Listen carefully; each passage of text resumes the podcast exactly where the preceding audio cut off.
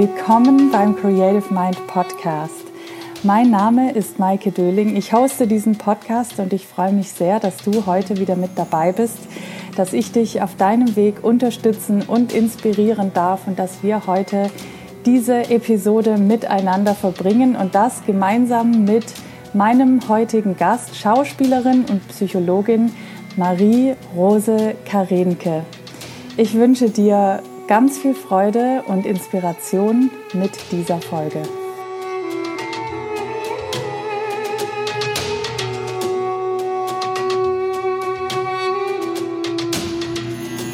Willkommen zu einer neuen Folge im Creative Mind Podcast. Heute wieder mit einem total spannenden Gast. Es ist Marie-Rose Karenke und Marie ist Schauspielerin. Sie ist auch Psychologin, Angsttherapeutin, Paartherapeutin und Host des Podcasts Happiness to Go, in dem ich auch schon zu Gast sein durfte.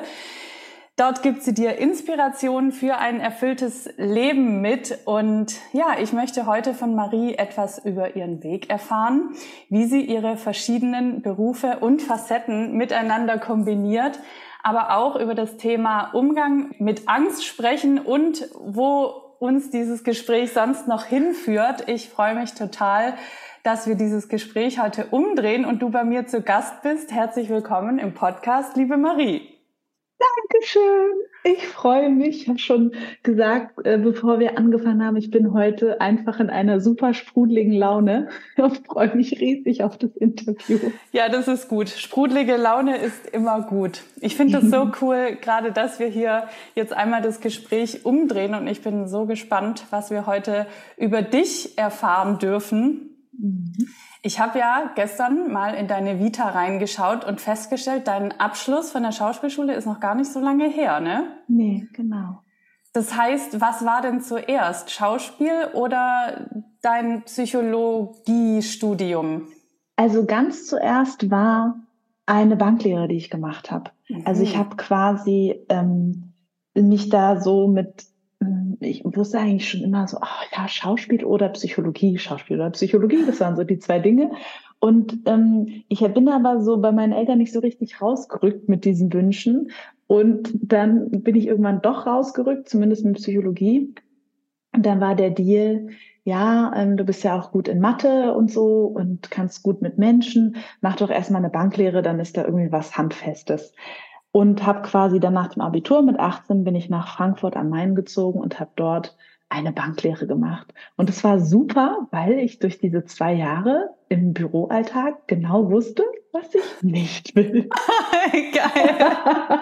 das war sehr gut. Ich hatte mit meinen Kollegen wirklich eine tolle Zeit und ich wusste genau dieses 9 to 5, das ist nichts für mich und ähm, dieses Dienst nach Vorschrift ist nichts für mich und ähm, dass ich mich einfach selber entfalten möchte in meiner Arbeit. Mhm. Und dann habe ich ähm, Psychologie studiert in Saarbrücken, so von meinem 20. bis 25. Lebensjahr. Und äh, das habe ich auch abgeschlossen mit ne, Bachelor und Master. Und bin dann ähm, umgezogen nach Heidelberg zu meinem damaligen Freund und habe dort dann, ich hatte quasi bis ich 18 war immer Theater gespielt und habe mir das dann wie, also kann ich es in der Retrospektive sagen, wie verboten. Ah. Das war dann irgendwie, ich habe das einfach weggepackt.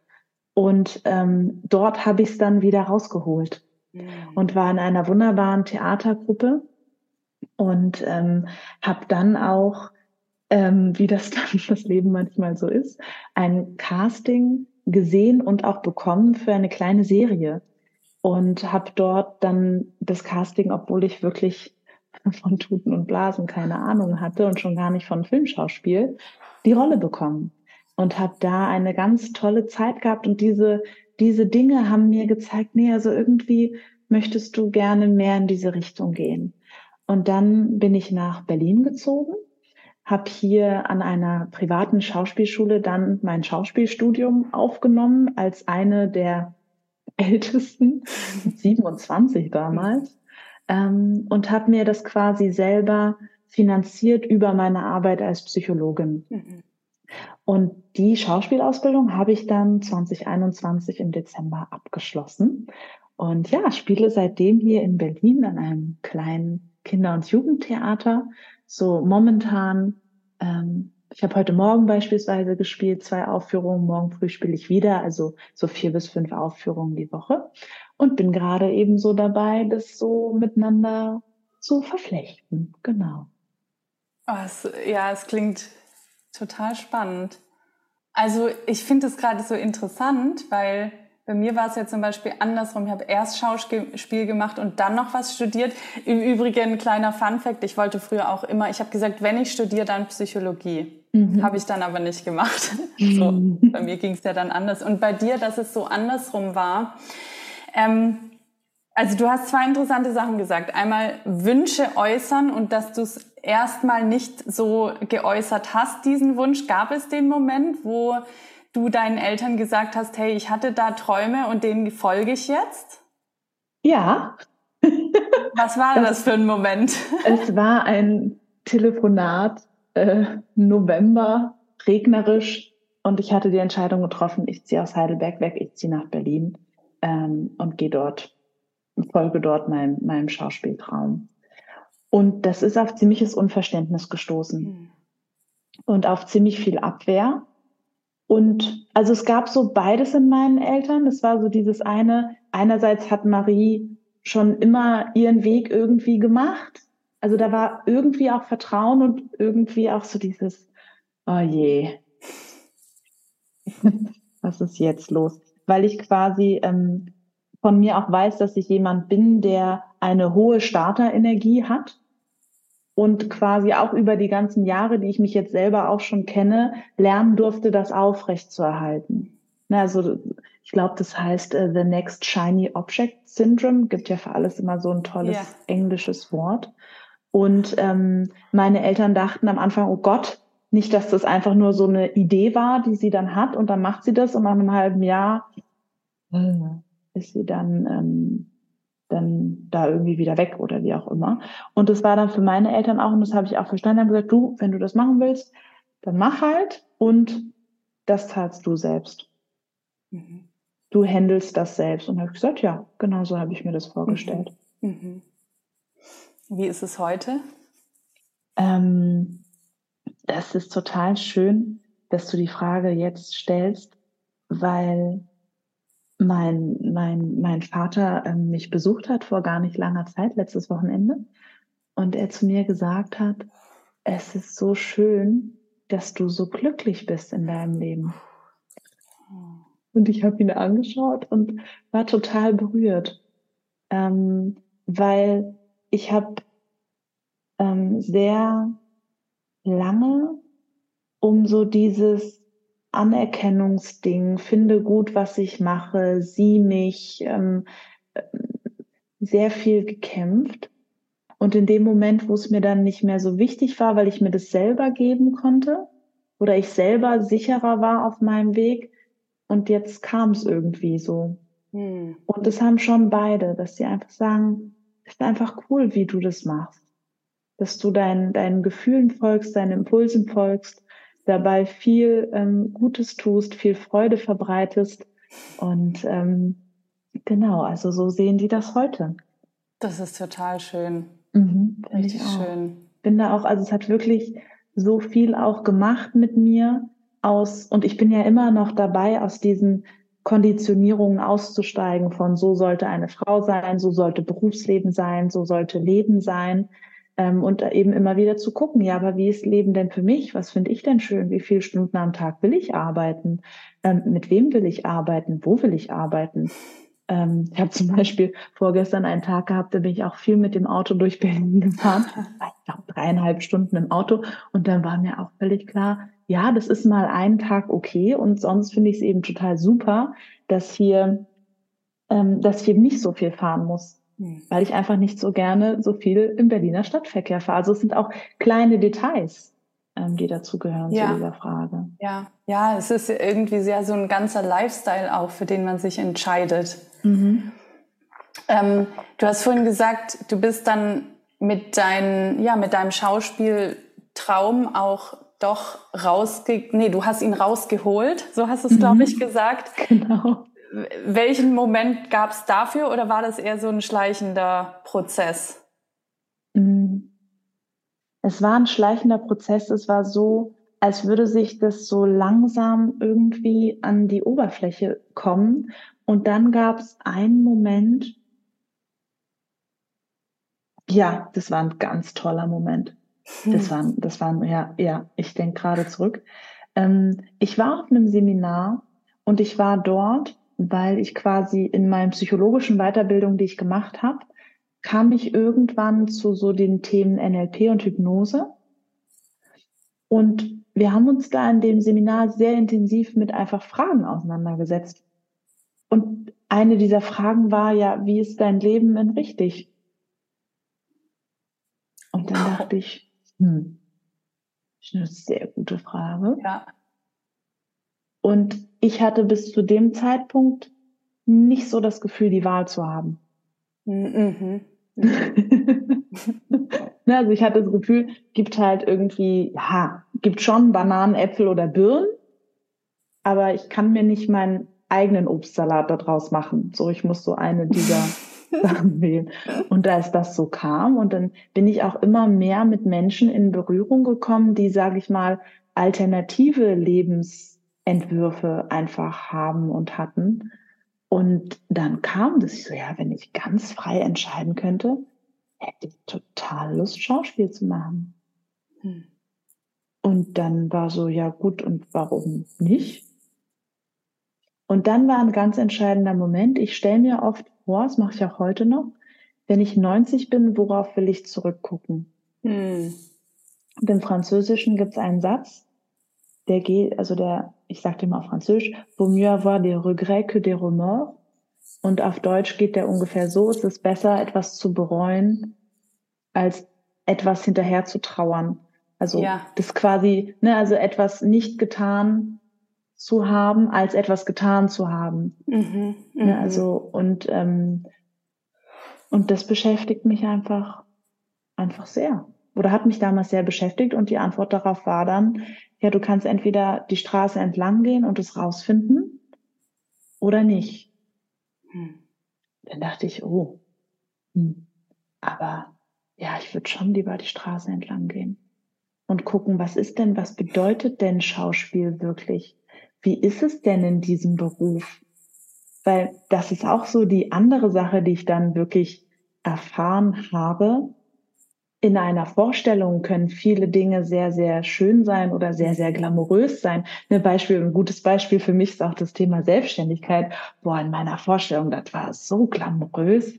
Also es war quasi, ne, das war also Glitzer jeden Morgen. Und dann habe ich mich selbstständig gemacht und bin durch richtige Ängste gegangen am Anfang. Mhm. Ich dachte, oh mein Gott, das war die leichtsinnigste Entscheidung. Also, ne, und das ist quasi dieses, ähm, dieses Ding, eine Vorstellung von etwas und dann die Realität, die ist manchmal anders. Und dann auch zu erkennen, okay, ich bin jetzt in der Realität, die jetzt so ist, logisch. Und wie kann ich mich jetzt von jetzt hier dorthin entwickeln, dass mir Selbstständigkeit beispielsweise Spaß macht mhm. oder dass mir Schauspiel Spaß macht. Wie komme ich denn an die Jobs, die ich wirklich gerne machen möchte? Ja. Was darf ich dafür tun? Wer darf mich dafür kennen? Wen darf ich dafür anschreiben? Ja. Oh, also erstens mal, ich finde diese zwei Fragen, die du gerade gesagt hast, wie sieht mein Leben in richtig aus? Mhm. Und worauf möchte ich mit 90 zurückblicken? Das finde ich wunderschöne Fragen. Wirklich. Also ich glaube, die kann sich jeder da draußen mal stellen. Und ähm, das mit der Selbstständigkeit, das kann ich, also geht mir genauso oder ging mir genauso, mhm. geht mir manchmal immer noch so, dass ich, ich habe manchmal so kurze Gedanken, wo ich denke, sag mal, was machst du hier eigentlich? ähm, aber ja, also spannend. Lass uns mal da direkt einsteigen. Das heißt, du hast deine Schauspielausbildung gemacht und hast währenddessen als Psychologin gearbeitet. Das heißt, genau. du hast dich vorher schon als Psychologin selbstständig gemacht. Und genau. wie sicher warst du, sicher in Anführungsstrichen, in dem Moment mit deiner Tätigkeit als Psychologin, als du dann mit dem Schauspiel, mit der Schauspielausbildung angefangen hast?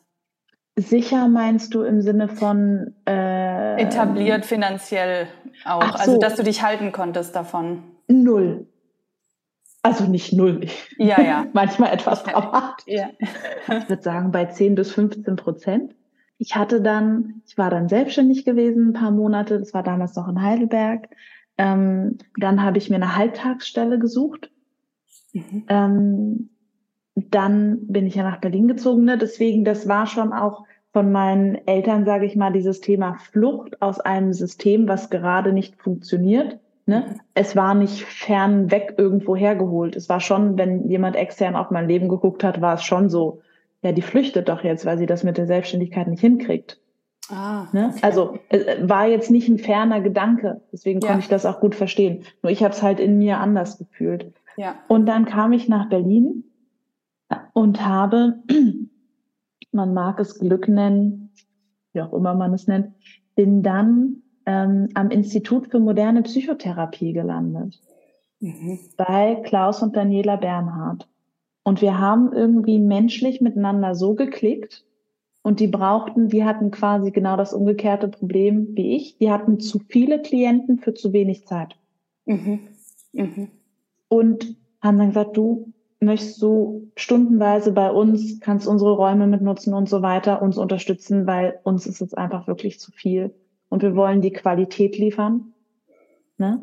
Und da habe ich dann nochmal so viel gelernt. Mhm. Und das war wirklich, ja, die Dinge, die haben halt in Berlin auf mich gewartet. Ja, oh, also, das ist spannend. Ich weiß nicht, wie ich das sagen soll. Und die haben mir quasi, ja, die waren wie, wie Mentoren für mich oder mhm. sind es auch immer noch. Ich kann auch immer noch, ne, wenn ich Fragen habe, ähm, immer anrufen. Wir haben eine tolle Austauschgruppe. Also das ist einfach, ja, einfach gut gelaufen. Ich sage immer, den Mutigen gehört die Welt. Ja, ja, es, es also ich hätte so. das vorher nicht besser planen können. Mhm. Also das heißt, du hast als Psychologin dort gearbeitet und währenddessen genau. deine Schauspielausbildung gemacht. Genau. Und dann, und jetzt bin ich auch immer noch auf deren Homepage quasi eine der, der Referenztherapeutin, weil ich ja seit ähm, vier, fünf Jahren kenne ich die schon. Mhm. Ne?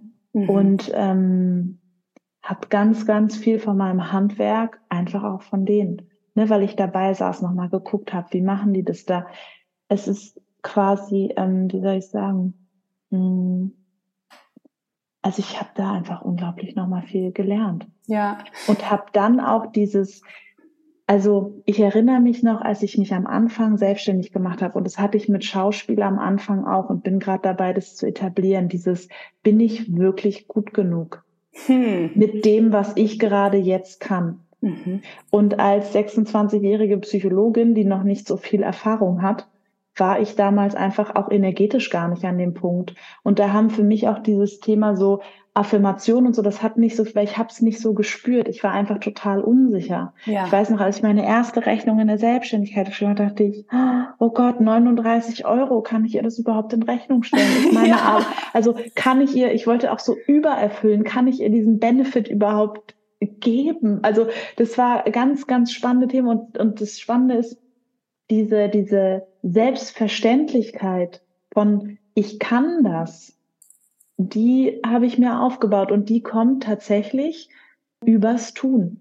Und mhm. das ist im Schauspiel ganz, ganz, ganz genauso. Es ja. ist überall immer wieder das Gleiche. Und ähm, was ich damals anders machen würde als heute, ist, dass ich quasi ähm, sagen würde, okay, ist mir völlig wurscht, du brauchst mir erstmal nichts zahlen, ich will üben, ich will üben, ich will üben, ich will mhm. üben.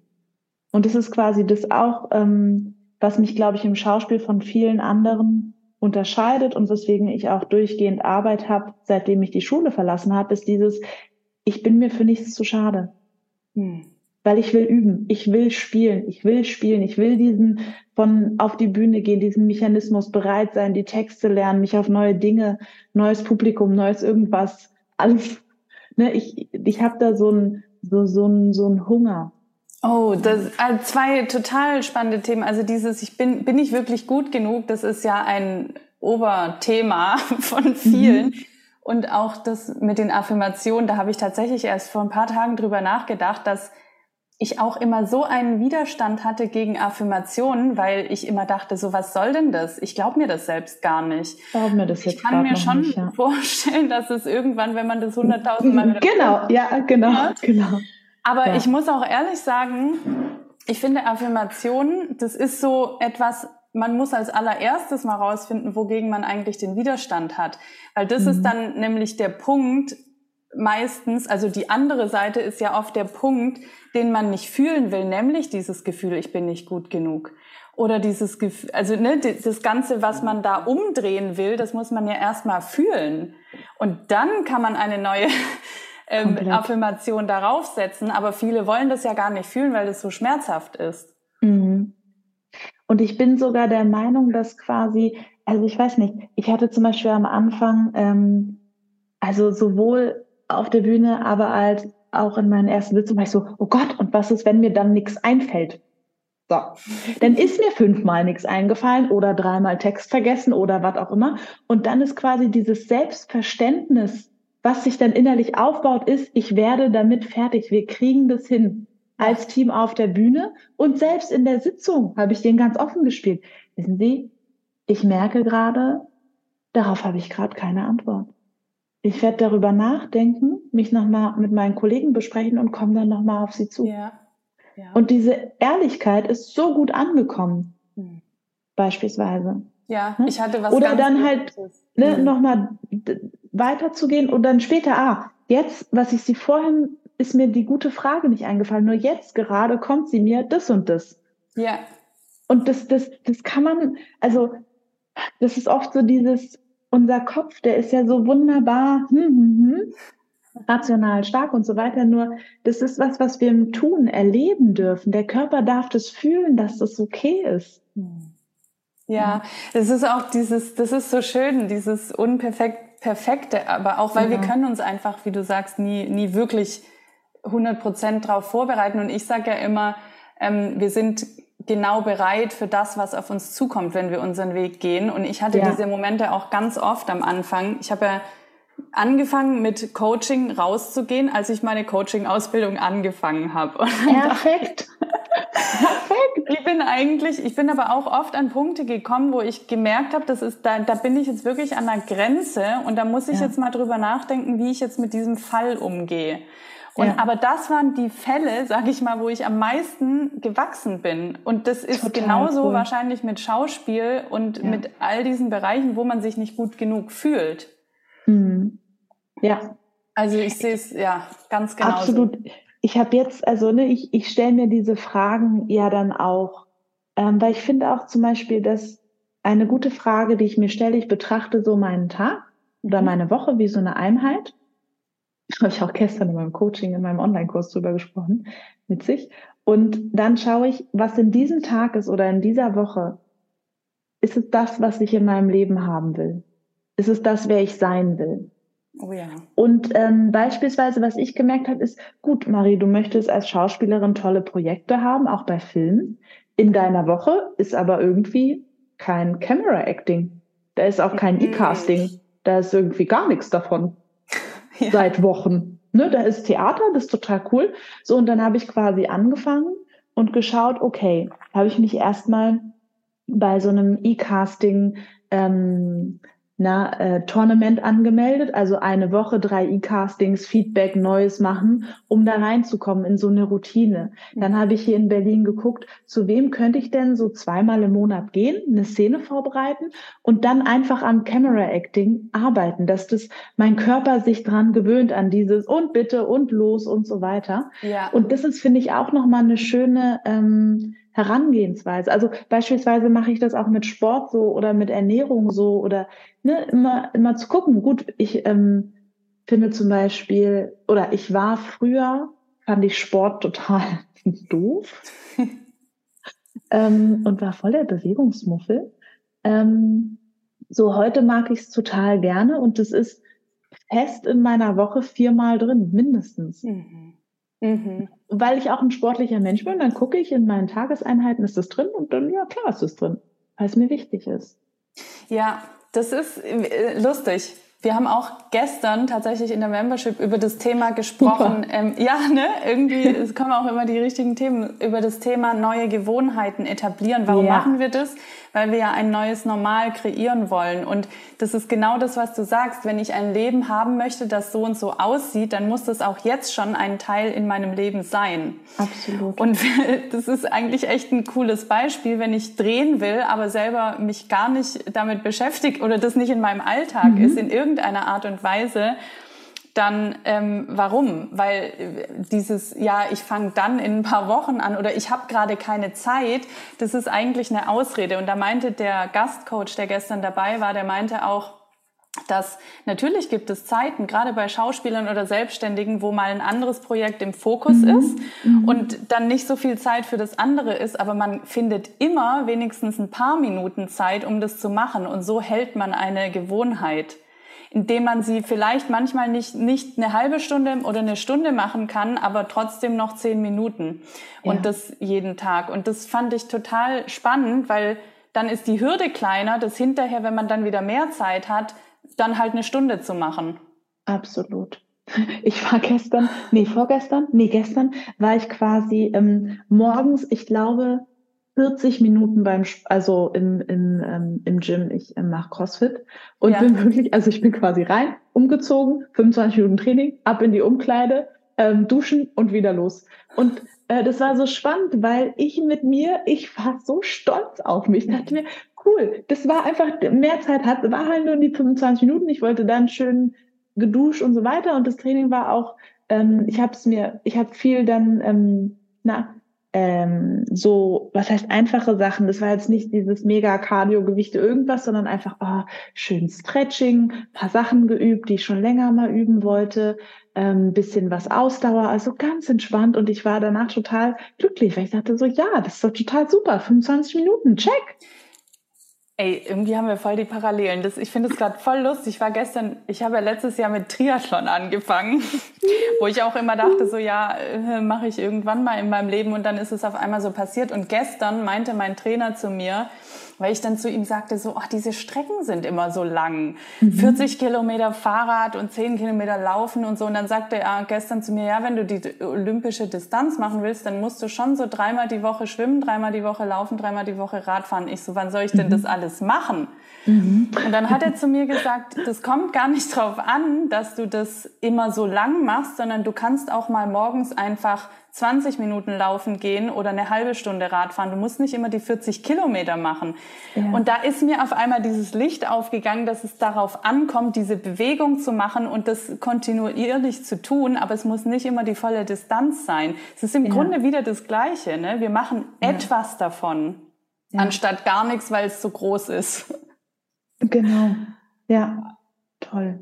Was ich auch interessant finde, weil du diese beiden Dinge so gleichzeitig gemacht hast, Schauspiel und Psychologie, das machst du jetzt immer noch gleichzeitig. Mhm. Und mhm.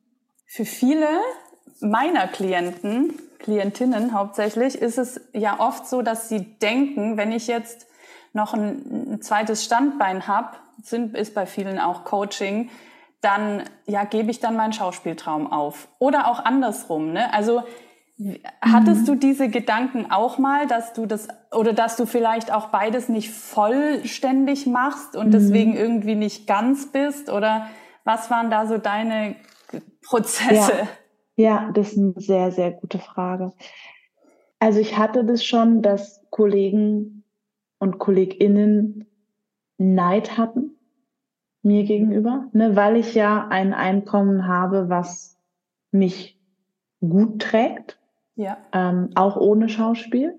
Also momentan bin ich da ungefähr bei, ich würde sagen, 60 Coaching und 40 Schauspiel. Mhm. Oder das war, glaube ich, letztes Jahr zumindest das Verhältnis. Man merkt, ich mag halt Zahlen. ja. ja Finde ich sehr sympathisch. So, und das ist quasi, ja, genau. Und ähm, ich habe mir die Frage selber schon ähm, auch gestellt und bin für mich also es ist ein, ein, sehr, sehr spannender Prozess. Zum einen ist, was quasi ein Projekt ist, was ich gerade für mich angegangen bin, ist das miteinander zu verknüpfen. Das heißt, ich habe die letzten Monate an einem Stück geschrieben, ein so eine Art psychologisches Kabarett, was ich gerne auf die Bühne bringen möchte, was mhm. quasi für mich eine total schöne Symbiose von den beiden ist. Und das hätte ich total Lust, das auszubauen und ähm, genau, also das wirklich auf die Bühne zu bringen und dann auch ähm, anzubieten als was auch immer, Firmenfeier oder wie auch immer, was es da für Möglichkeiten gibt. Das heißt, ich bin dann auch so der Meinung, da gibt es dann auch Symbiosen. Ja ich merke, dass das für mich ein schöner Ausgleich ist. Beides. Also Coaching ist super kopflastig. Schauspiel ist nicht so kopflastig für mich wie Coaching und habe das Gefühl, das ergänzt sich irgendwie gerade gut. Mhm. Und dadurch, also ne, es wäre wieder dieses, ich gucke mir so die Woche an und die Tage und schaue, wie viel ist davon was drinne. Und dann habe ich das Gefühl, kann ich es ja auch ganz gut regulieren. Mhm. Das also, heißt, das, ähm, das bringt dich auch irgendwo in so eine Balance? Ja, also weil beispielsweise ne, hier mein, mein Coachingraum, der ist von zu Hause mit dem Fahrrad drei Minuten. Ich liebe das, dass ich Tage habe, wo ich dann einfach hier bin und mhm. nicht irgendwo hinfahren muss. Ähm, Tage, die einfach ruhiger sind, wo ich quasi auch mal ganz bei anderen Menschen sein kann, was ich als totale Bereicherung empfinde. Ja. Und dieses Intensive vom Coaching, Schauspiel ist auch intensiv, aber irgendwie anders intensiv. Ja. Mhm. Und ich bin auch selber quasi gespannt, wenn ich mein Leben anschaue, wo entwickelt sich das hin und wann brauche ich was. Mhm. Ja? Mhm. Und beispielsweise, also ich war jetzt im, im Winter, war ich auf Tour mit einem Stück. Mhm. Und es war auch dann nochmal eine total spannende Erfahrung zu sehen, okay, wie ist es denn dann zwei, drei Wochen am Stück nicht da zu sein? Ja. Und das hatte auch wieder beide Qualitäten für mich. Das war einerseits total aufregend und total schön und jeden Tag irgendwo neu. Und dann am Ende nach der Tour ging, also insgesamt ähm, waren es 20 Vorstellungen, ähm, war ich auch total happy, wieder hier zu sein ja. und ähm, ja, einfach wieder in meiner Homebase. Hm. Ähm, was würdest du sagen, was, was die unterschiedlichen Berufe, sage ich jetzt mal, oder Sachen, die du machst eben, wo du dich entfaltest und wirkst, was sind das für Anteile von dir? Also wo, wo lebst du welche Facette aus? Oh, tolle Frage. Ähm, ich glaube im Schauspiel das Kind hm. und im Coaching vielleicht die Erwachsenen. Ich habe gestern, ich habe gestern selber ein tolles Coaching genossen und da war einer meiner Erkenntnisse, dass dieses anderen Menschen als Wegbegleiterin zur Seite zu stehen etwas ist, was ich mein ganzes Leben lang schon aus frühester Kindheit hm. kenne. Wow. Und dass es quasi so eine auch zwischendurch, also vor allem mit Familienmitgliedern bei mir, so eine Dynamik einer Hassliebe hatte. Ne? und, ähm, und es wäre für mich auch ein total spannender Prozess. Wer wäre ich ohne das, ohne diese Identität? Ja. Ne? Also ja. das wäre zum Beispiel was, ähm, was ich mich frage, habe ich Lust, es zu erforschen die nächsten Jahre, Jahrzehnte? Ne, also quasi nur noch die Schauspieleridentität zu ah, haben ja. als Person ja. mhm. und das Coaching gehen zu lassen ähm, und zu sagen, okay, das mache ich jetzt gar nicht oder anders oder wie auch immer. Ähm, da bin ich der Meinung, wird sich, das heißt, der Weg zeigen. Das hört sich jetzt auch wieder so äh, so so doof an. Und ich glaube, dann werde ich zum bestimmten Moment, wenn es dann so weit ist, spüren, was zu tun ist. Wie so war es bei mir irgendwie immer, wie jetzt mit dem Stück ja. Es reift in mir schon seit bestimmt fünf Jahren und vor diesem halben Jahr hatte ich den Impuls, okay, und jetzt fängst du an zu schreiben. Mhm.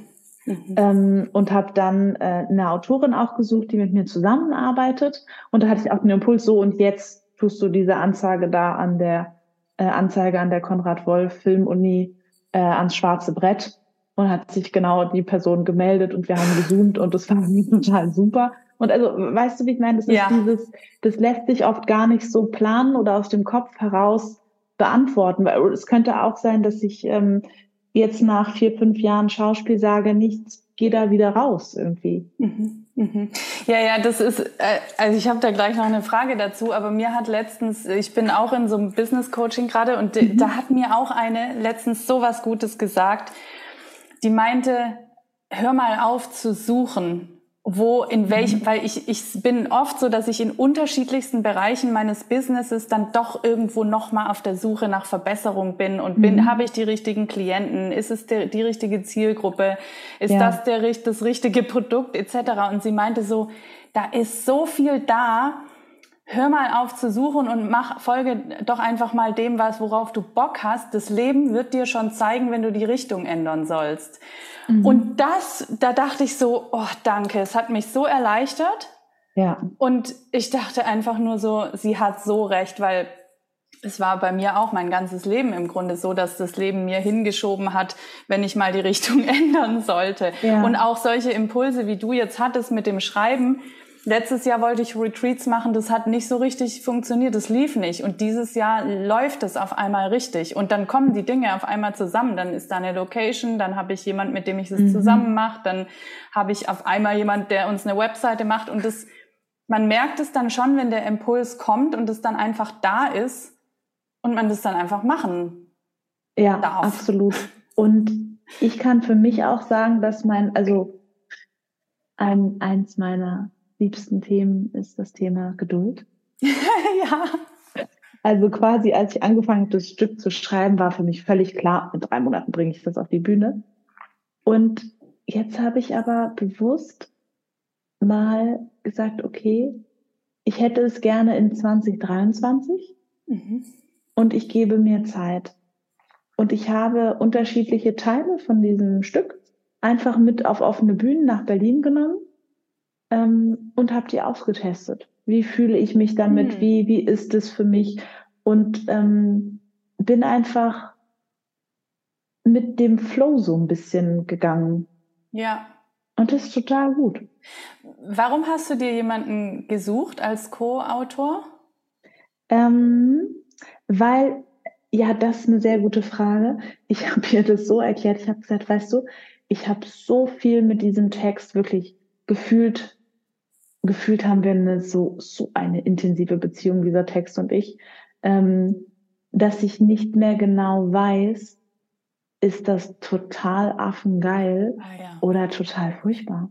Weil ich quasi so viel umgeschrieben, geschoben, bisschen hier, bisschen da, bisschen da, mhm, da noch ein bisschen, hier noch ein bisschen.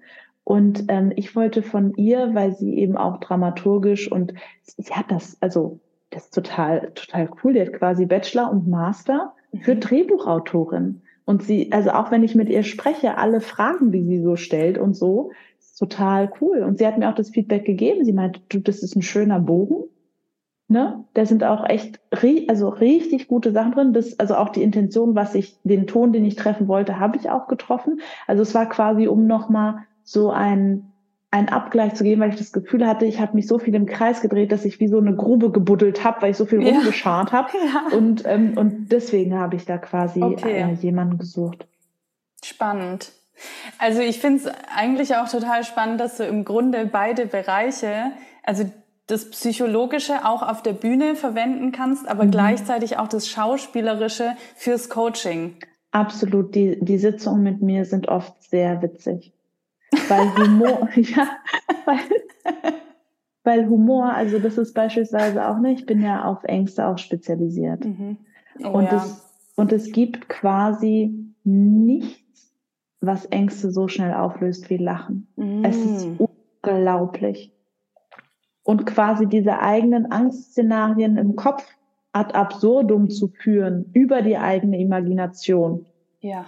Das ist einfach nur der absolute Oberhammer. Dem stimme ich zu. Also wow, äh, da sind wir auch direkt eigentlich beim nächsten Thema. Du bist Angsttherapeutin, so wie ich das verstanden habe. Hast du das auch? Ähm, kam deine Spezialisierung dann durch das durch Klaus Institut? Daniela Bernhard? Ja, genau. genau. Mhm. Also Klaus hat drei super lesenswerte Bücher geschrieben. Mhm. Eins über Zwänge, eins über Ängste und Panikattacken und eins über Depressionen. Oh. Spannend. Und die sind wirklich, also zum einen ist er einfach ein wirklich guter Autor. Das heißt, das Gefühl ist, ich lese das so durch. Mhm. Und dann schafft er es, wie, wie wenig andere Menschen, irgendwie dieses komplexe Wissen so runterzubrechen, dass es so ist, ah, ja, läuft. Mhm. Und er hat quasi eine Methode entwickelt, mit Ängsten und Zwängen, also die zu beseitigen sozusagen. Ja, ja. Und in dieser Methode bin ich sehr geschult und handverlesen betreut sozusagen gewesen, ähm, weil ich ja mit ihm auch an einem Institut gearbeitet habe, an seinem Institut. Mhm. Und seine Frau Daniela ist ähm, Paartherapeutin. Mhm. Das Buch heißt ähm, Beziehungsburnout. Total, total cool.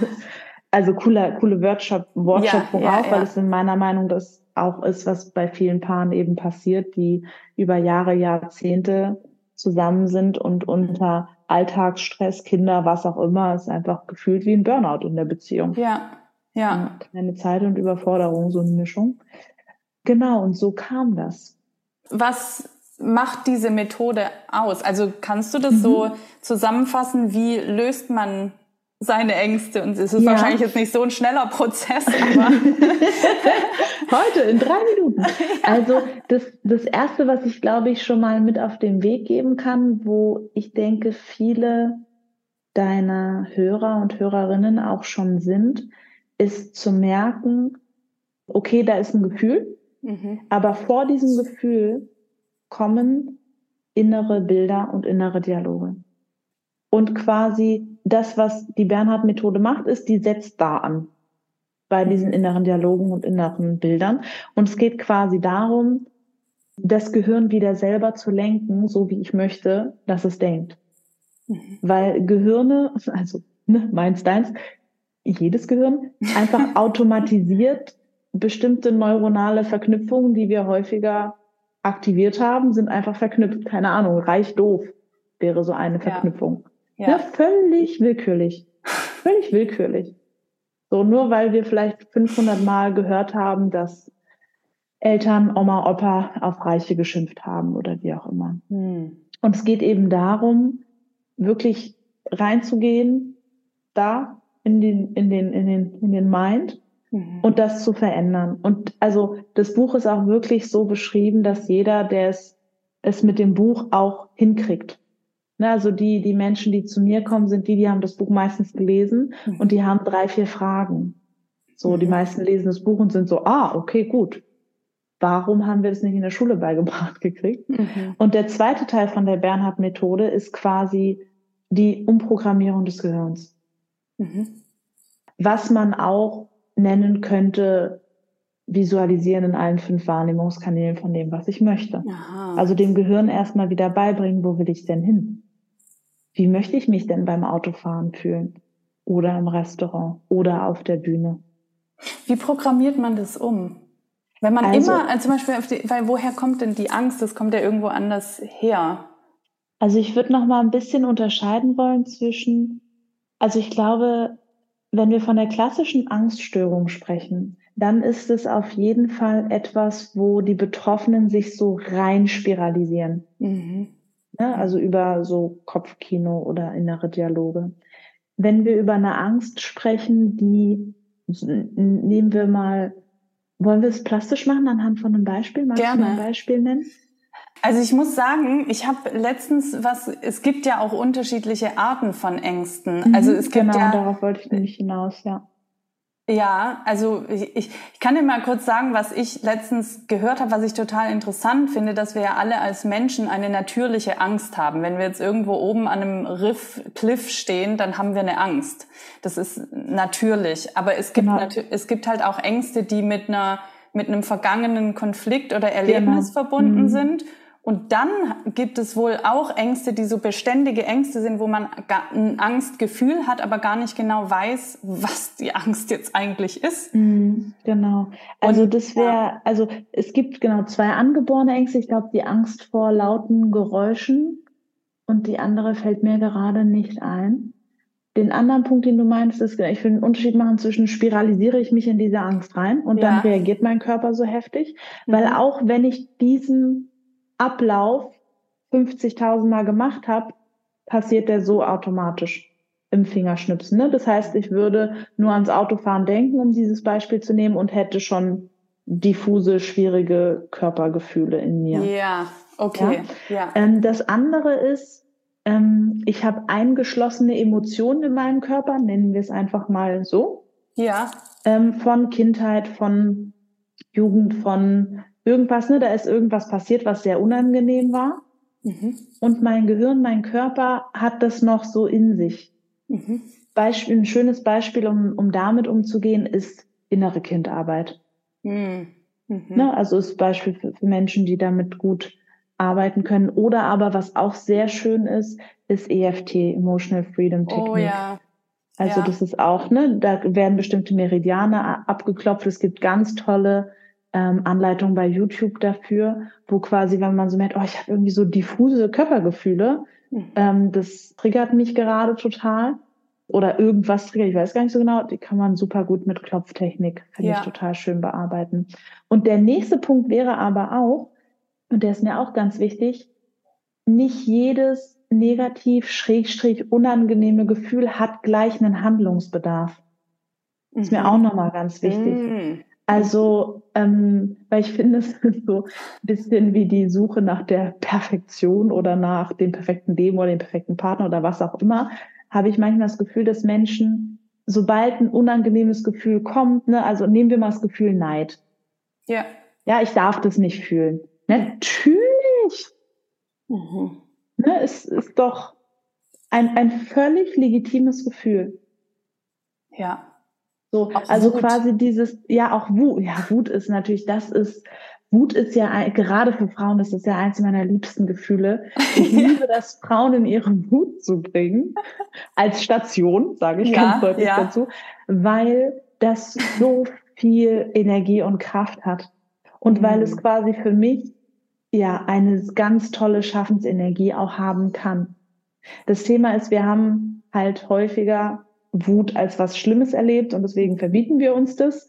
Und ähm, ich würde halt gern dazu einfach sagen wollen, ja, es gibt Gefühle, die sind halt sozial nicht so anerkannt und akzeptiert.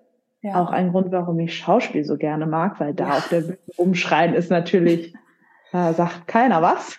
Ja. Oh, gut gespielt heute. Ja. Ah, da war auch noch was von dem, was mich da letzte Woche so genervt hat.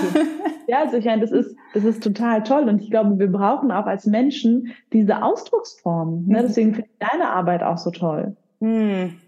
Ja, ich erinnere mich gerade, dass wir auch über das Thema Wut gesprochen genau. haben in unserer ja. Folge. Und ähm, für, ich habe auch gerade gedacht, ich, mittlerweile ist es bei mir wirklich so, wenn ich ein so ein bisschen Wut oder Frustration fühle, frage ich mich oft so, wo bin ich gerade nicht im Erschaffen oder wo halte ich mich gerade zurück?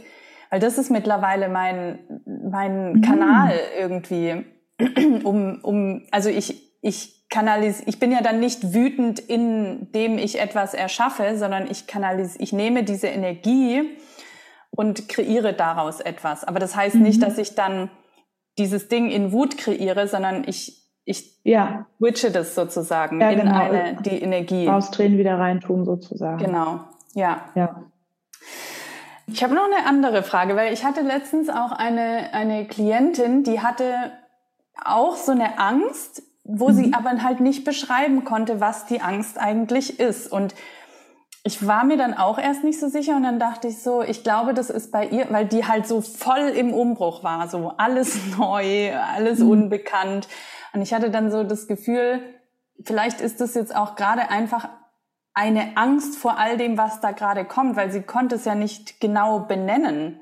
Wie geht man mit sowas um, wenn man einfach nur dieses Gefühl hat? Mhm. Also was immer eine Möglichkeit ist, wenn Menschen sagen, boah, ich weiß gar nicht, was gerade ist, Gefühl rausnehmen, rumdrehen, wieder reinstecken. Geil. So einfach. Das ist die sehr einfache Variante. Die andere wäre, ähm, ich könnte mir schon vorstellen, dass die Kopfkino hatte. Ah ja. Und das ist quasi das, wo wir auch ganz, also diese Schere zwischen, ich weiß ja, dass ne, ich dafür verantwortlich bin, wie ich mich fühle oder wie ich das sehe. Und ich weiß ja schon, dass das alles gut wird und dass das nicht so schlimm ist und ein paar Jahren von heute und so weiter. So dieses, ich sag mal, rationale Selbst, Selbstbeschneidung würde ich es fast nennen wollen. Mhm. Mhm. Weil indem ich quasi, ich muss gerade dran, kurzer Cut, ich habe eine gute Freundin, und wenn wir miteinander telefonieren manchmal und wir gerade Dinge einfach Kacke finden, ne? Und dann, dann sage ich, und da habe ich, glaube ich, auch gesagt, weißt du, es ist mir gerade völlig wurscht. Ich finde es gerade einfach richtig Kacke. Und ich finde es gerade einfach so, um das andere Wort nicht zu sagen. Und ich weiß, in drei Tagen sehe ich das bestimmt anders und wahrscheinlich schon in einer Stunde und wie auch immer. Nur jetzt gerade fühlt sich das, oder Liebeskummer ist für mich auch ein gutes Beispiel. Ich hatte in meinem Leben wirklich schon auch krassen Liebeskummer, wo ich manchmal dachte, ich weiß, dass das ein Arsch ist oder ich weiß, dass es, ne, nicht mal ein Arsch, ich weiß, dass es besser ist, dass wir getrennt sind. Ich weiß, dass es richtig ist. Ich fühle das und ich fühle aber auf dieser anderen Waagschale diesen so tiefen Schmerz, dass ich das Gefühl habe, ich werde damit irgendwie nie wieder glücklich sein. Mhm. Oder ich weiß, dass ich wieder glücklich sein werde, nur irgendwie, oh, das fühlt sich gerade alles so boah, richtig schwer an. Ja. Und ähm, ich bin der Meinung, dass gerade wir Frauen so Dualitäten, ne, einerseits das, aber andererseits das, ich fühle irgendwie, dass es richtig ist und andererseits ist dieser Schmerz, das können wir sehr, sehr gut fühlen. Wir können sehr gut sehr, sehr viele, sehr unterschiedliche Gefühle fühlen. Ja. Und dann kommt dann halt auch dieser rationale Quatschi rein, der dann halt manchmal sagt, ja, aber komm, du musst dich doch jetzt so nicht fühlen. Du brauchst doch nicht neidisch zu sein auf deine Freundin ähm, oder so. Und ähm, ich finde, der ist oft gar nicht so gerechtfertigt. also ich bin dann eher ein Fan davon zu sagen, ja, mein Gott, habe ich jetzt halt Schiss, darf ich doch wohl auch. Ich habe ja. voll viele krasse Entscheidungen getroffen. Ich gehe jetzt ins Bett, Embryostellung. Ich habe beispielsweise noch ähm, meine, meine Kuscheltiere von früher, die dürfen da bei mir noch wohnen. Und dann schnappe ich mir die aus dem Regal und lege mich dahin wie so ein kleiner Embryo und dann ist auch gut. Mhm. Mhm. Und dann kuschel ich mich da so richtig an. Ich habe so ein tolles Federbett und mit schönem Bettzeug und dann mich da so richtig eingekuschelt und lieg da wie so ein trauriges irgendwas und bemitleide mich halt ein bisschen selbst. Und ich bin okay. Also es ist nicht ja. so dieses bodenlose Stürzen, sondern ich kann mich dann in dieser Trauer sein lassen, weil ich zum einen eine andere Waagschale weiß, es ist alles okay. Und ich darf das trotzdem fühlen. Ja. Und manchmal ist es sogar so, dass ich nach zehn Minuten wieder aufstehe und sage, so, jetzt ist, jetzt ist gut. Ich wollte gerade fragen, wann, wann kommt, ich kenne das sehr gut, dieses, ähm, ich kenne es auch tatsächlich sehr gut, dass ich dann manchmal aus einer bestimmten Emotion oder Traurigkeit oder so nicht, wo ich weiß, ich kann mich gerade selber entscheiden, da rauszugehen und dann mhm. schaffe ich es manchmal aber nicht. Ich weiß mhm. aber trotzdem, dass es vorbeigeht. Ja. Aber das auch mal zuzulassen, aber trotzdem, wann, wann ist für dich dieser Punkt, wo du sagst, okay, und jetzt ist es soweit, jetzt, jetzt kann ich mal wieder auf die andere Seite der Waagschale gehen? ähm, ich fühle den und von außen stelle ich oft gern die Frage, wovon halten dich die Gefühle gerade ab? Weil vor allem Frauen nutzen Gefühle als Ausrede ganz oft. Ja, ich habe mich halt nicht so gefühlt. Ja, Boah, ich wollte ich wollte die Bewerbung noch schreiben, aber gestern, ach ja, das war einfach nicht. Das ist echt ein ne? Und, und das ist quasi und ein, und ein Gefühl, ein Gefühl, was einfach nur, dann, dann nenne ich, ich nenne es dann manchmal auch ein Pseudo-Gefühl. Also beispielsweise, worauf ich gestern kam, gestern habe ich was ganz Neues verstanden über beispielsweise das Thema finanzielle Ängste. Mhm, mh. Was ich verstanden habe darüber, in meiner Realität, ne, ich will es einfach nur mal, mal schenken, mal gucken, was, was es macht, vielleicht mit dir oder mit den anderen, ist, dass finanzielle Ängste eine, ein Deckmantel sind für, ich habe nicht die Selbstsicherheit, dass ich das kann, dass ich mich versorgen kann. Mhm. Also finanzielle Ängste und dieses Sicherheitsthema wäre so komplett vorgeschoben. Ja. Ah, ich kann meinen Job nicht, weil, ja, weiß nicht, ich bin so ein Sicherheitstyp. Oder ich habe dann irgendwie, ja, finanzielle Ängste. Und gestern dachte ich so, nee, Moment mal. Das ist total krass. Da steckt was ganz anderes drunter. Ja. Das war irgendwie für mich, ich weiß auch nicht, da sind irgendwie, als hätten sich die Himmelspforten geöffnet. Es war so ein ganz beflügelnder Moment, dass ich dachte, Mensch, Wahnsinn, das ist ein Gefühl, das kommt bei mir immer mal oder kam in Wellen. Ne, am Anfang war es stärker da, dann war es weg. Dann hatte ich irgendwann nach drei Jahren Selbstständigkeit, da kommt ja so dieses Nachzahlung, das gleiche Monat und monatliche Anpassung. War ich bisschen so, okay, gut, okay, ne? war ich kurz bisschen im Stress und so, ne, kam immer mal wieder. Und gestern wollte ich es eben auch das nochmal angucken und habe gemerkt, oh, ja, krass. Das ist, es ist so lustig, was wir für Parallelen manchmal haben. Ich habe ein ganz ähnliches Thema letztens gehabt und tatsächlich ich bin auch gerade noch in so einer Ausbildung und da war das auch Thema. Mhm. Und da ging es dann darum, was ist eigentlich das Problem unter dem Problem. Mhm. Mhm. Und das war so spannend, weil bei ganz vielen dann rauskam, inklusive bei mir, dass ich mich so sehr mit dieser finanziellen Angst beschäftigt habe, dass es mich abgelenkt hat von anderen Dingen. Das heißt, ich habe was kreiert, was mich abgelenkt hat von dem, was ich eigentlich hätte tun sollen. Mhm. Und das, was ich eigentlich hätte tun sollen, und es war wirklich, ich glaube, bei 50 Prozent der, der, der Teilnehmer auch genau dieses Problem, war halt wirklich mit dem, also wirklich einzigartige Spuren zu hinterlassen. Und das ist, das ist genau dieses, was du, ich, du hast es so ähnlich gerade benannt, fühle ich mich wirklich sicher in dem, was ich tue. Oder ich glaube, du hast ein bisschen mhm. anders mhm. Äh, ausgedrückt. Aber der Punkt war, dass die gesagt haben, so viele erschaffen sich finanzielle Ängste, um von etwas anderem abzulenken. Absolut. das fand ich auch so. Das ist so, so, oh mein oh, Gott, ja. Oh, oh, okay. Hm. Und dann sagt das so tiefer. Dann ist so, ah. Das ist genauso wie dieses, ich habe zum Beispiel das Gefühl, also jetzt im, im Schauspielkontext das Gefühl, ähm, manchmal, wenn ich so ähm, mich umhöre, dass ganz viele auf dieses perfekte Engagement, Rollenangebot, was auch, also die Latte ist recht hoch. Ja. Und für mich ist das eine Ausrede. Inwiefern? Ich glaube, wer wirklich Schauspielen will, findet Mittel und Wege. Und ja. wenn er sich selber eine Gruppe gründet, hatte ich auch wieder ganz toll ähm, die, wo ich quasi mit auf Tour war, die haben selber gesagt, wir wollen uns unabhängig machen. Ähm, die haben quasi eine, ein Tourneetheater selber gegründet, spielen selber bei ein paar Produktionen mit. Mittlerweile haben die, äh, also vor, ich glaube, acht Jahren angefangen oder zehn, haben mittlerweile, ich glaube, 18 Schauspieler, fahren manche Touren auch mit, weil sie Bock haben zu spielen. Mhm. Und es gibt immer Mittel und Wege. Ne, oder wer Lust hat zu drehen, macht sein, es gibt so viele Projekte. Ja. Also das ist irgendwie, wer will, findet hm. Lösungen, findet Möglichkeiten. Sehe ich genauso. Und oft sind es halt nicht die Möglichkeit, äh, die Wege, wo wir denken, ja, das sind, ist halt der normale Weg, den jeder geht, über mhm. den und den Kanal und über mhm. so ein Casting und über so eine Agentur und so weiter. Ich glaube, dass Ablehnung nicht heißt, dass man aufhören soll damit, sondern Ablehnung bedeutet, dass man einen anderen Weg gehen soll und kreativ werden soll, um sich einen Raum zu erschaffen. Ja.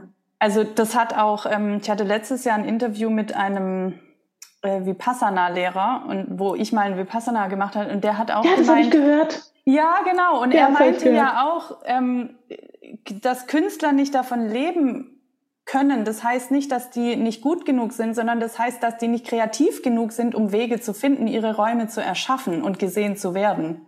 Ja. Und dem muss ich ehrlich gesagt zustimmen. Mhm. Und ja, ich finde diese, wie gesagt, diese, diese, ähm, ich nenne sie mal hammerharte Ehrlichkeit mit mir selbst, mhm. Mhm. die ist manchmal schmerzhaft. Und die habe ich aber auch, oder die tue ich auch gerne meinen Klienten zur Verfügung stellen, weil ich weiß, dass das was macht. Ja. Es ist so ein bisschen wie, ähm, ich erinnere noch, mein allererstes Vorsprechen, da war ich ja so aufgeregt. Und ähm, statt das irgendwie zu vertuschen oder irgendwas, habe ich es einfach gesagt. Oder beispielsweise ein anderes Beispiel, ähm, da hatte ich einen, einen, einen Crush auf jemanden und ich bin einfach hin, ne, im nüchternen Zustand, in der Hofpause bin ich hin und habe gesagt, so, ich muss dir was sagen. Ich habe mich echt so ein bisschen in dich verguckt. Und das ist quasi ähm, diese Ehrlichkeit und dieses, das, was ich in mir trage, rauszubringen hm. und meinen eigenen Ausreden nicht mehr zu glauben. Und nochmal, nicht, dass ihr denkt, die Antwort war, ja, oh, das berührt mich total, dass du das sagst, aber ich halte mich in dich. ne, also das war jetzt nicht Happy End. Und ähm, das Gefühl danach war auch dann bei mir so, ach Mann. Ähm, und gleichzeitig habe ich damit ein inneren, inneres Kopfkino einfach loslassen ja. können. Weil ich war in meinem Kopf immer, oh, was wäre wenn und vielleicht möchte er doch und was auch immer mir da irgendwas zusammengereimt ist, gar nicht. Oh, okay, jetzt hast Stimmt du gerade noch ein Stichwort genannt, was ich, wo ich vorhin schon drauf eingehen wollte und es dann wieder vergessen habe. Kopfkino. es gibt ja so viele Kopfkinos, die wir haben und jetzt, wenn wir von der Kreativbranche sprechen, auch so dieses, die Angst zu versagen, die Angst bei einem Casting nicht gut zu sein, die Angst nicht zu performen, die, also die Angst es nie zu schaffen. Es gibt ja so viele Sachen, die man dann so losspinnt auf ja. einmal was können wir tun, gegen, um aus diesem Kopfkino auszusteigen? Ich glaube, mhm. du hast vorhin schon so halb irgendwie drauf geantwortet. Also ähm, das Erste, was mir gerade einfällt, ist, hohe Ansprüche an mich selbst sind auch wieder nur eine Ausrede. Hm. Ne, also quasi der Anspruch, das Casting zu kriegen, das ist schön. Ja. Es lädt zum Schlechtfühlen ein. Was wäre, wenn und das ist wirklich eine, eine Frage an die Herangehensweise für mich. Also wir können gleich aufs Kopfkino auch noch eingehen, nur diese Heran, was wäre, wenn da der Erfolg schon ist, dass ich mich beworben habe auf die Rolle? Hm. Ja. Weil der, der Punkt ist, erfolgreich fühlen zieht erfolgreich fühlen an. Mhm. Ich habe mit einer ganz tollen Schauspielerin gesprochen, die diesen Sommer in drei großen Kinofilmen mitgespielt hat. Die hat zu mir gesagt, ach, über 80 Prozent der Castings, die ich abschicke, die kriege ich gar nicht. Höre ich nie wieder was von. Ne? Also an alle, die noch dachten, dass das irgendwann aufhört.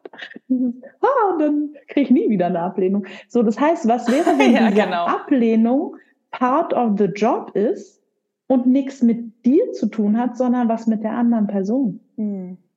Beispielsweise, ich fand es so toll, jetzt im Rahmen von diesen E-Castings, hat sie zu mir gesagt, und das hat für mich wirklich was, was zum Klingwort, sie gesagt, Marie, es geht darum, dass du dein Spirit zeigst. Nicht, dass du es perfekt spielst. Ja. Niemand will hier was Perfektes haben. Das ist total langweilig. Hm.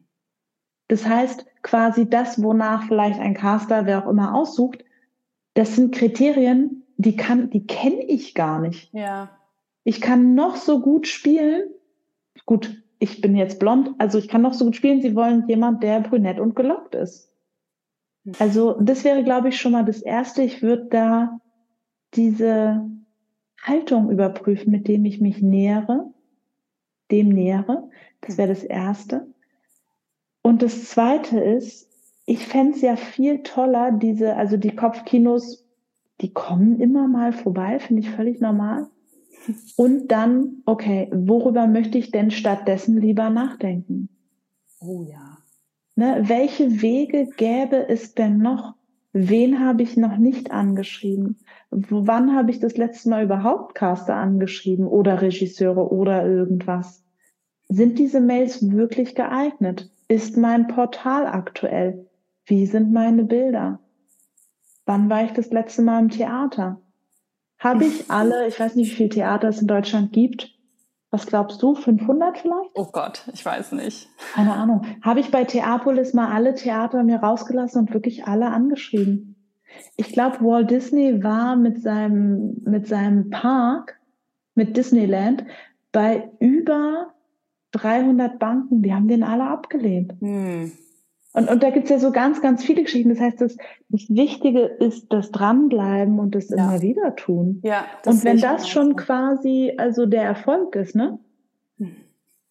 Dann ist das schon ziemlich cool. Ja. Also quasi etwas tun, losgelöst vom Ergebnis. Und das wäre cool.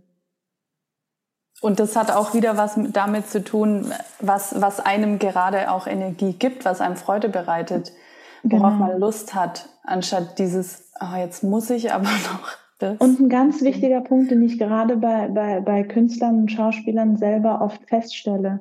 Wenn ich natürlich mein Selbstwertgefühl abhängig davon mache, ob ich gebucht bin, wie ich gebucht bin und so weiter, das ist echt eine Messerschneide. Ja. ja. Und ich weiß nicht, ob ich, ob ich die fahren wollen würde. Hm. Es wäre auch wieder die Frage, worüber definiere ich mich, was natürlich bei einem Schauspieler, der irgendwie auch sein eigenes Produkt ist, echt nochmal was ist, wo man in die Tiefe gehen kann. Ja, absolut. Das ist, finde ich, sowieso eine wichtige Frage. Also, wer bin ich ohne den Beruf? Ich finde, den mhm. soll, die, diese Frage sollte sich eigentlich jeder stellen. Und dann den Selbstwert für sich auch so. Ich habe ja letztens so ein, so ein kleines Snippet bei Instagram gemacht. Da habe ich gesprochen über Selbstwert und gesagt, Selbstwert für mich bedeutet eigentlich, mir selbst so viel wert zu sein, mich voll und ganz zu leben. Und darum geht's doch eigentlich, dass ich Mittel und Wege finde, mich voll und ganz zu leben, mit einem Beruf, den ich gerne machen will. Und ich habe ein super spannendes ähm, Interview, heute nenne ich irgendwie voll viele Beispiele, aber gehört mit in dem Podcast Hotel Matze heißt er, mhm. mit Cornelia Funke. Und sie hat was dazu gesagt, auch zu diesem finanziellen Struggle von Künstlern. Es ging um Künstler und sie hat gesagt, man muss sich erstmal entscheiden dafür, dass man nicht anders leben will als so. Und wenn man diese Überzeugung in sich hat und diesen Weg geht, dann wird es zu Erfolg führen. Das ist geil. Und das sehe ich auch genauso, weil oft ist es so dieser Struggle zwischen, ja, jetzt wurde ich schon wieder fünfmal abgelehnt. Ich weiß nicht, soll ich das wirklich machen? Ja. Ich, ich glaube, es geht wirklich um so eine Entscheidung tief in einem drin, welches Leben man leben möchte und womit man sein Leben verbringen will. Und dann wird man Wege finden, das tun zu können, wenn es von tief drinnen kommt. Aber es braucht mal diese Entscheidung und nicht immer dieses Hin und Her. Jetzt wurde ich wieder abgelehnt, vielleicht sollte ich es doch nicht machen. Ja, vielleicht ist es ein Zeichen. Genau, und das ist, und das ist wieder eine ganz tolle, eine ganz tolle Brücke zu, mich vom Leben schubsen zu lassen. Mhm. Ne, Finde ich auch ein super Punkt. Ähm, weil dann wäre ja die Frage, woran erkenne ich, ob das jetzt gerade ein Schubs war, woanders hin, ja. oder nicht? Und die Frage, ähm, das ist nichts, was jemand im Außen beantworten kann. Ja. Ja. Also da, da bin ich wirklich der Meinung, das ist wirklich wieder dieses Thema, worauf will ich auf 90 zurückblicken? Entscheide ich jetzt, dass es ein Schubs war mhm. zu einer Weiterbildung in einer anderen Richtung oder zu einem Studium oder wie auch immer, oder entscheide ich, dass ich einfach weitergehen darf, dass das nichts zu bedeuten hat, weil Ablehnung gehört zum Beruf dazu. Ja. Na, also ja, das wäre quasi, also diesen schmalen Grad, da würde ich jedem die Verantwortung darüber zurückgeben wollen, weil es wäre total ungünstig, dann quasi, ah ja, ich habe da irgendwo dann mal gehört, wer drei Jahre keine Aufträge hat oder was auch immer, das ist dann ein Zeichen, dass ich es sein lassen sollte. Wenn aber das Feuer in dir so stark ist, dann meine Hüte. Ja, ja, absolut. Also.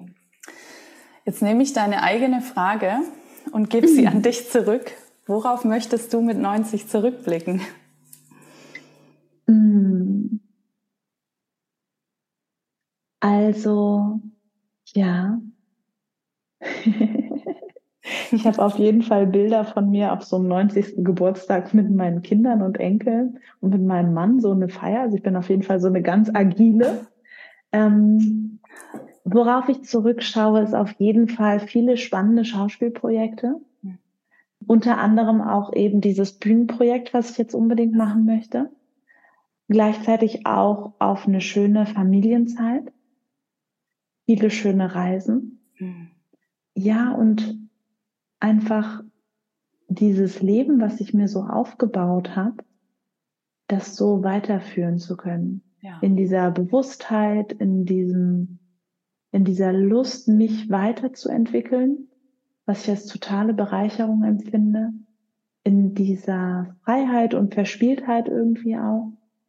Ähm, ja, darauf möchte ich zurückblicken. Total schön. Und jetzt gehe ich gleich wieder auf dieses Bild der 90-Jährigen, die da in ihrem Garten sitzt mit, mit ähm, ja, und auf, auf ihr Leben zurückblickt. Was würdest du den Menschen mitgeben? Drei Dinge, die du den Menschen mitgeben würdest für ihren Weg. Mhm. Ich glaube, zitiere ich meinen Vater, das ist ja total abgefahren. mein, mein Vater hat zu mir gesagt, oder nicht zu mir, sondern in seiner Rede an seinem Geburtstag hat er gesagt, die eigene Erfahrung leuchtet nur den eigenen Weg. Und deswegen weiß ich gar nicht, ob ich was sagen würde. Ich glaube, ich würde Fragen stellen. Und die erste Frage ist, ne, was macht dir Spaß? Tu mehr davon. Ähm, wie ist dein Leben in richtig? Und hast du genug geliebt? Oh Gott, sind das schöne Fragen.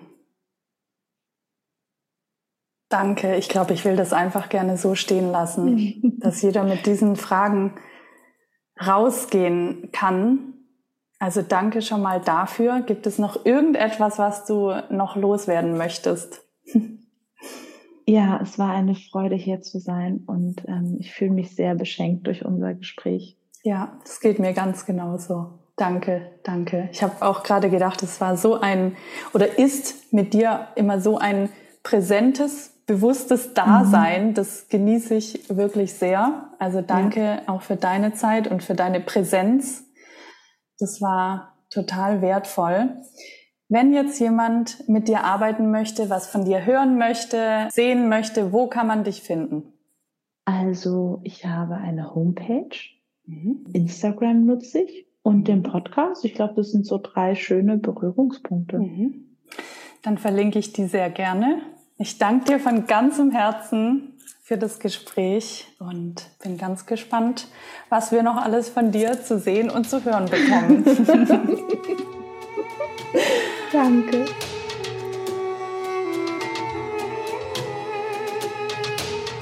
Ich hoffe sehr, dass wir dich mit dieser Folge inspirieren konnten und dass du etwas für dich und deinen Weg daraus mitgenommen hast. Wir würden uns sehr über dein Feedback freuen. Das kannst du uns gerne bei Instagram unter dem Post zur heutigen Folge hinterlassen oder natürlich auch in einer direkten Nachricht. Mittlerweile gibt es den Podcast auch bei YouTube. Darüber freue ich mich sehr und diese Folge wird auch demnächst als Video verfügbar sein. Das heißt, du kannst uns auch im Video zuschauen und uns auch dort sehr gerne deine Gedanken und einen Kommentar hinterlassen. In der Creative Mind Expanded Membership, das ist sozusagen die Erweiterung des Podcasts, wo du auch direkt mit mir arbeiten kannst, wo jeden Monat ein Gast sein Wissen mit dir teilt und auch deine Fragen beantwortet. Das wird im nächsten Monat Janina Picard sein, Schauspielerin und auch Dreamwork und Breathwork Facilitator. Und sie kannst du in der nächsten Podcast-Folge kennenlernen. Und ja, in der Membership kannst du auch direkt mit mir arbeiten. Es gibt einmal im Monat einen Call für die Gruppe, wo ich deine Fragen beantworte, auf deine Themen eingehe und das Thema im Mai ist Expansion und wie du wahrhaftig ins Kreieren kommst. Und alle Infos dazu findest du natürlich auch in den Show Notes. Ich danke dir von ganzem Herzen fürs Zuhören. Ich wünsche dir einen wundervollen Tag oder Abend und ich freue mich, wenn du auch bei der nächsten Folge wieder mit dabei bist.